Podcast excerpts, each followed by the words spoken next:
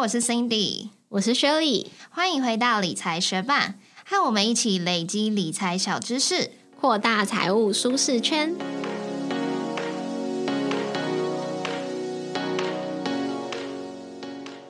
在节目开始之前，想要呼吁各位学伴，不论你是透过哪一个平台收听我们的节目，都希望你可以替我们打星，还有留言评论哦。没错，因为这一周我要出去玩，所以我们又找了几天来录音，但是已经没有任何新评论可以念了。所以如果已经收听我们节目一阵子，但是还没有留过言的学伴，也非常欢迎你留言跟我们互动一下哦。那也谢谢你的收听，节目准备开始喽。过去我们有介绍过，当公司需要资金的时候，除了贷款、举债以外，可能也会以现金增资的方式发行新股来换取资金。那如果你有在关注财经新闻，你可能也会注意到，有些公司他们会透过发行可转换债来筹资。你知道吗？这些公司有机会把这些欠债直接转为资本，不用还钱哦。而且对于投资可转换债的人来说，更可能是一个保本又可套利的投资机会。但你会不会更好奇，说这东西听起来很棒啊？为什么好像讨论度并没有那么高？可转换公司债到底是什么？有什么优缺点？对于公司后续的股价可能会有什么影响呢？如果你也想要了解的话，就一起听下去吧。那接下来就来介绍什么是可转换公司债。可转换公司债，它其实是企业募资的一种方式。发行公司会依据发行的条件，定期支付利息给投资人，而且会附有可以用特定价格，也就是转换价格，让投资人有将可转换公司债转换为普通股的权利。但是目前台湾在实物上，票面利率大多都是零趴。那简单来说，可转换公司债就是有条件可以转换成股票的债券。那这个条件就是当股价高于约定价格。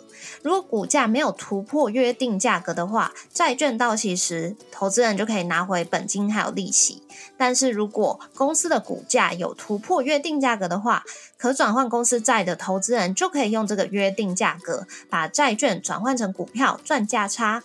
这时候公司的股本就会增加，但是也不必偿还这笔债务了。那接下来就介绍一些你会在可转债公开说明书上面看到的基本资讯。第一个就是票面金额和票面利率。可转债的票面金额通常会是一百块，那再乘上一千股，也就是一张的价值就是十万元。那在票面利率的部分，目前台湾实物上几乎都是零趴，也就称为零息票面。那第二个很重要的资讯就是转换价格，因为可转债它最大的特色就是可以用约定好的转换价格将债券转换成股票嘛。那当公司股价高于转换价格的时候，一张可转债可以换到多少张的股票呢？那就是票面金额除以转换价格哦。那刚刚才讲到，票面金额通常是一百块，如果转换价格是五十块的话，那一百除以五十就等于二。一张可转债就可以换成两张的普通股哦，也就是两千股。那你一定会想知道说转换价格是怎么定的呢？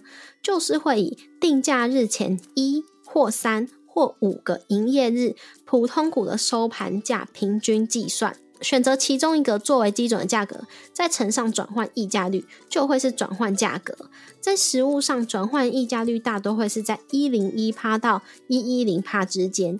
也就是说，如果基准价格是一百，那转换价格就会是介在一零一到一百一十之间。如果决定转换溢价率是一百零二趴的话，转换价格就会是一零二。那溢价率高还是溢价率低？对于可转债的投资者来说，比较容易赚取价差呢？就会是溢价率低哦。因为如果你的转换价格是一一零，一定会比转换价格一一一更容易去突破嘛。那可转债发行之后，转换的价格还会变动吗？答案是有可能哦。当发行公司进行无偿配股、配息、现金增资、合并换股、现金减资时，就会影响到股本、股权比例还有股价，所以转换价格也会按照股权稀释的比例来进行调整。这也被称为是反稀释条款。虽然可转债在股价突破约定价格时可以申请转换为普通股，但是它会有个转换期间冻结期。在转换期间冻结期时，投资人是不可以申请将可转债转换为普通股的。那冻结期通常会发生在什么时候呢？通常是在可转债挂牌后的三个月，以及遇到除权期前后，股东会前两个月都是冻结期哦。那身为可转债的投资人，也有一项权利是卖回权。投资人可以在持有可转债达一定期间后，要求发行的公司依照约定的价格收回可转债。那以五年期的可转债来说，大部分是规定在满两年或三年或四年的时候可以执行卖回权。但是每个债券设计可是不一样的哦。那除了投资人有卖回权的权利以外，发行的公司它也有赎回。回权哦。当发行公司普通股收盘价连续三十个营业日超过当时转换价格的三十趴，又或者是可转债流通在外余额低于发行总额十趴时，发行的公司可以强制赎回可转债。那接下来我们就来讲讲可转债的优缺点。为什么公司会想要用可转债来筹资呢？因为通常。可转债的票面利率都会比一般的企业债券还有企业贷款来的低呀。刚刚有讲到，台湾目前实物上就是以票面利率零趴居多嘛，所以对于发行的公司来说，就是可以减少利息的费用。而且如果可转债它被顺利转换成普通股的话，公司就不需要偿还这笔债务了，这笔负债直接摇身一变变成资本的一部分哦。另外就是，虽然可转债它被转换成普通股的时候，跟现金增资一样，股本会变大，股权会稀释，但是它却比现金增资发挥了延后这个稀释时间的效果。那对于投资人来说，为什么会想要买可转债呢？因为可转债它的优点就是结合了债券和选择权的特性，在公司股价顺利上涨的时候可以套利。在公司股价表现不佳的时候，还是可以等到这个可转债到期拿回你的本金，所以可以说是保本又有获利的机会。而且可转债它是属于债券嘛，要是公司不幸倒闭的话，它的清偿顺序是比持有股票的股东更优先的哦。那投资可转债有什么缺点呢？第一就是股价波动的风险，可转债的交易价格跟股价的波动还是呈现正相关的。第二就是流动性风险，因为可转债它的交易量是比股票更低的嘛。再来就是提前买回的风险，因为刚刚有提到公司是有权利可以提前买回可转债的。不过整体听下来，你应该有发现可转债的投资其实还是利大于弊。那你会不会很好奇说该怎么买呢？很可惜的是，其实一般人不一定可以接触到这种机会哦。因为可转债发行时，承销商他们通常是会用询价圈购的方式来销售，也就是说，承销商他可以自己决定销售对象。那销售的对象通常是跟发行公司内部人关系良好的人，或者是承销商的大客户，又或者是基金经理人等等。这类型的人比较有机会去接触到购买可转债的机会。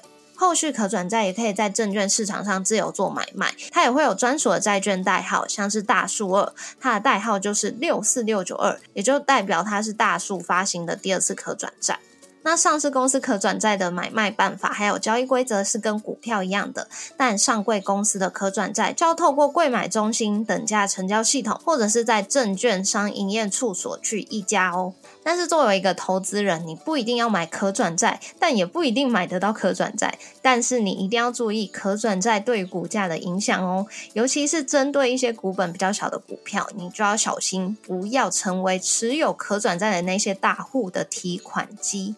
公司在发行可转债之后，股价可能会受到什么影响呢？可转债的冻结期过后，转换价格就有可能成为股价的天花板，因为股价只要突破转换价。那持有原始可转债的大户们，可能就会转为现股卖出，或者是直接用融券放空的方式来锁定获利，导致股价难以突破。那使用融券放空的方式，如果股价持续的上涨，大户们才需要把原本持有的可转债转换成股票。但是如果股价下跌，他们就可以获利了结。所以在可转债到期前，大户们就有机会数次套利。另外就是，如果公司的财务状况比较吃紧，在可转债到期之前，也会努力让股价突破转换价，因为这样子他们就可以不用还债喽。谢谢你在忙碌的生活中愿意播出时间来和我们一起学习，在这边也诚挚的邀请你在 Apple Podcast 和 Spotify 上面帮我们打新留言，让这个节目被更多人听见。同时，也欢迎你到 Instagram 搜寻理财学伴，找到我们来跟我们聊一聊。如果你也愿意支持我们，继续把理财学伴做得更好，让这个节目被更多人听见，也欢迎你分享理财学伴给身边想要一起学习投资理财的朋友哦。我们的网站上会有文字版的整理，如果想要收藏或是回顾，也欢迎你上去看看。网址是 moneymate 点 space 斜线可转债，拼法是 m o n e y m a t e 点 s p a c e 斜线可转债，也可以从节目的简介中找到网址哦。理财学伴，我们下次见，拜。我阿妈是一个很健康的老人，然后呢，大概在几年前，因为我家人有开健身房，所以阿妈就开始去健身房运动。那最近之后，哎，已经持续了两三年了。那他现在就是养养成一个良好的运动习惯，而且有变瘦，肌肉量有增加。可是他的姿势可能不是那种标准，然后他有时候也会觉得说有做就好了，就没有那么追求，所以他的肌力还是就是因为年纪大了嘛，所以走路什么的就还蛮容易脚酸的。那上个礼拜我们就带他到一个步道。那那个步道对他来说应该算是蛮有挑战，因为就是阶梯一路往上，可是没有很长，就是对我们年轻人来说应该是轻轻松松，可是对于阿妈的话就是要走蛮久，而且他会很喘，但他也是很厉害，就是他真的走到我们原本要到的那个抵达那个点，然后可以看风景的点。只是说他回家之后，他就说他的脚痛了两天，然后呢，他就用那个什么日本那个毅力器贴满他的脚。然后我回家的，我回阿妈家的时候，阿妈也在那边抱怨说：“哦，痛了两天，什么脚超痛，下次再也不要跟我们去爬山了。”他就说下次，因为因为我阿妈其实我们每周几乎都会带他出门出去玩。然后呢，我跟我男朋友都是走比较户外。就是看风景啊，走不到这种路线的，所以阿妈也常常被我们抓去一些我们觉得可他可以负荷的那些步道。但是因为阿妈就是常常都会。比如说他去过的地方，他就不想再去，就算天气好，他也不想再去。或者是说，有时候说要去哪里哪里，他就会说不要。所以后来我们的方式就是说，不告诉他要去哪里，只告诉他我们九点集合，我去你家楼下接你，然后他就要出门这样子。所以他通常不会知道我们那一天要去哪里。但反正他后来就是说，我们去哪里，他都不要再被骗，他不要再被骗去走步道。但是呢，今天呢，我们又带他去公园了。那一开始那个公园就是它不是有阶梯的，它就是缓坡往上，所以他就觉得还好。只是今天不知道为什么，就突然后来天气很热。那那个地方其实是有两个公园地方，所以后来呢，我们又。就是开车到另外一个公园的入口，然后要慢慢爬上去。可是说爬上爬上去到一半的时候，就阿妈又觉得很喘了，所以我男朋友就去开车，然后直接接我们开车再上去。但是上去了之后，到停车场之后，他其实有那种。大概看起来像三四十阶的阶梯要往上爬，那往上爬上去之后，据说就是有一个小小的湖啊，然后就是类似公园那样，就是都是平的。可以在上面散步那样，可是，一开始因为阿妈也没去过，我也没去过，所以我们也不知道上面是怎样。但是阿妈就看到那个三四十个阶梯，因为看不到最上面的风景嘛，她看到那个阶梯之后，她就硬是说她不要去了，因为她上礼拜才脚很酸，她不想再回家添一力气。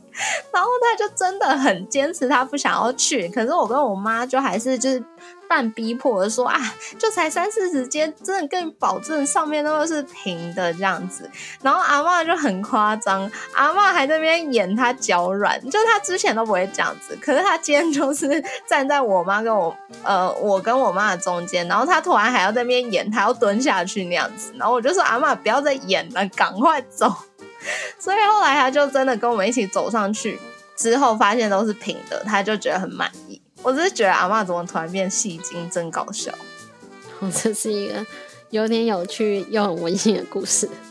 对啊，反正阿妈之后还是会继续被我们抓去运动，很好啊。我也觉得很好啊，只是当然我可以想象，如果我八十六岁的话，我孙子一直带我去爬山，我应该会觉得蛮烦。